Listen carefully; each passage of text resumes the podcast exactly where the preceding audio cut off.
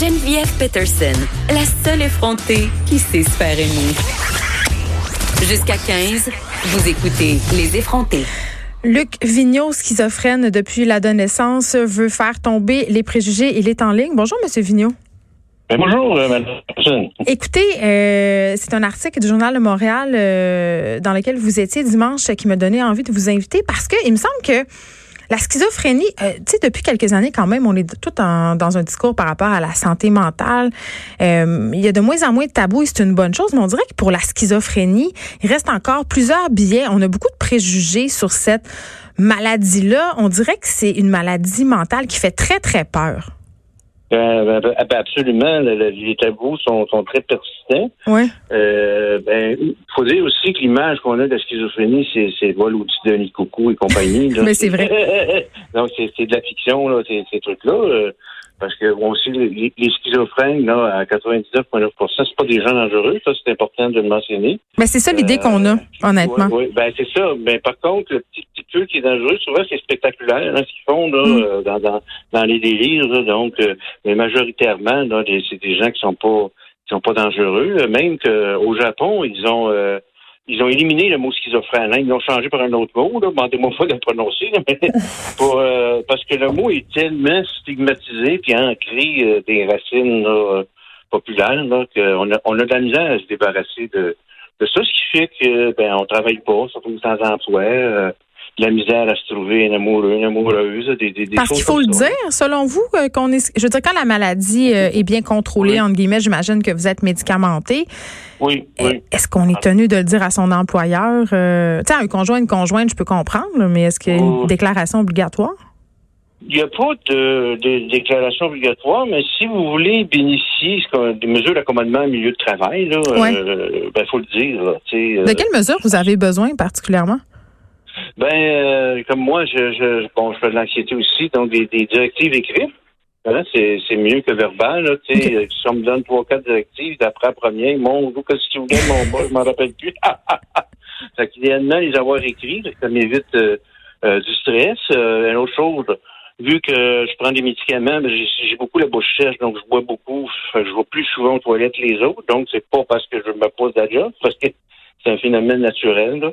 Donc, c'est pas grand-chose, mais de dire, ben, ça, ça, ça évite des conflits. C'est ça aussi qui est, important, oui, pour moi. puis, puis la perception de la maladie, quand même, euh, Monsieur Vino, vous soutenez que, que ça nuit à beaucoup de schizophrènes en ce qui concerne leur parcours professionnel?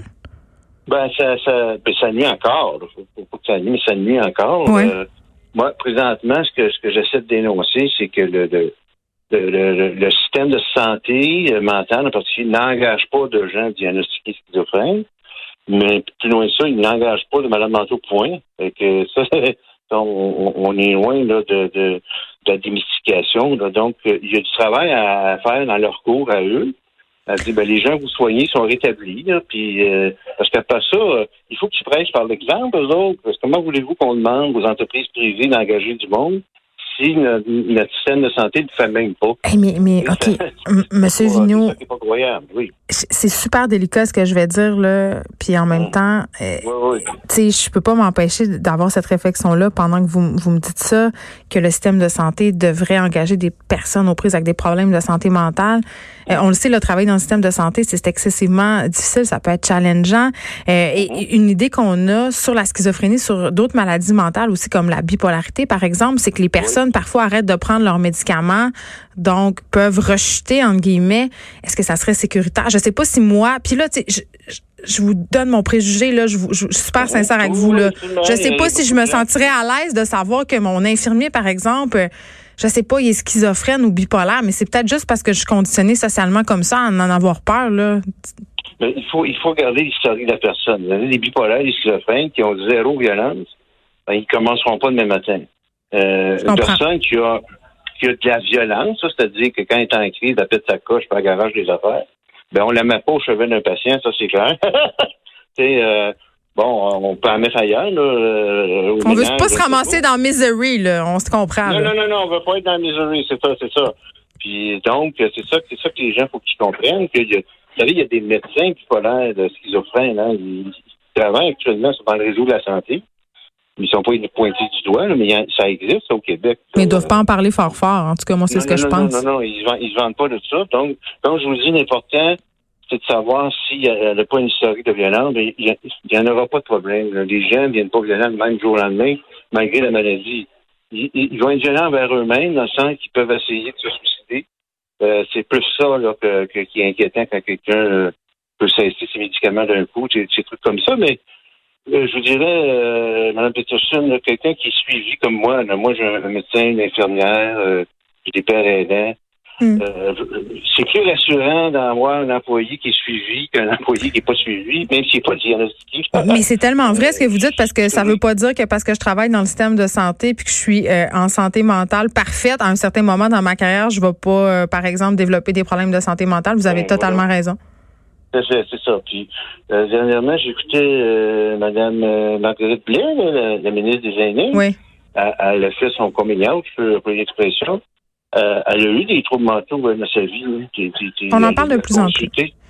Euh, donc, tu sais, c'est. Puis Mme Blais n'est pas dangereuse, dans ce que je sais, mais dans le sens que. heureusement qu'on en parle de plus en plus. Il y a des gens qui sont en des fonctions qu'on qu'on ignorait là, quand, mm. quand, quand, une ministre a des troubles mentaux, puis ça, je pense qu'elle va bien comme ministre. Alors, euh, je suis content qu'on en parle. Il faut continuer à démystifier ces tabous-là. Ça nous prend des modèles puis des modèles positifs. Vous en êtes un, Luc Vigneault. Merci beaucoup de nous avoir parlé. Luc Vigneault qui désire faire ben, tomber les préjugés. Ben, merci. Puis euh, j'inviterai les gens à se procurer mon dernier livre qui est Cap sur leur établissement euh, en, santé mentale avant dans les librairies. On va aller faire ça. Merci beaucoup, M. Vigneault. Merci à vous. Là. Au revoir.